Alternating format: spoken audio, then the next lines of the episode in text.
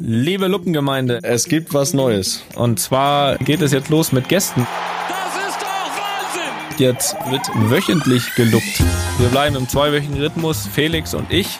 Und in den Wochen dazwischen gibt es jeweils ein Luppen mit. Nächster Zweikampf. Noch einmal. Unser erster Gast wird, wie kann es anders sein, unser Opa sein.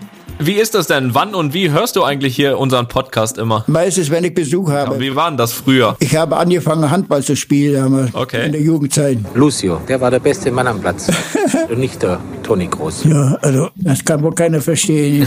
Außerdem einige der nächsten Gäste, unter anderem Lukas Podolski oder Lothar Matthäus. Ja, wir freuen uns auch auf viele, viele mehr und wir freuen uns natürlich auch darauf, dass ihr weiter zuhört. Ja, ich hoffe, euch wird's gefallen. Ab dem 18. November geht's los.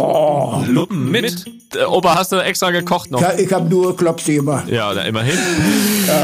Das interessiert doch keinen. Einfach mal Luppen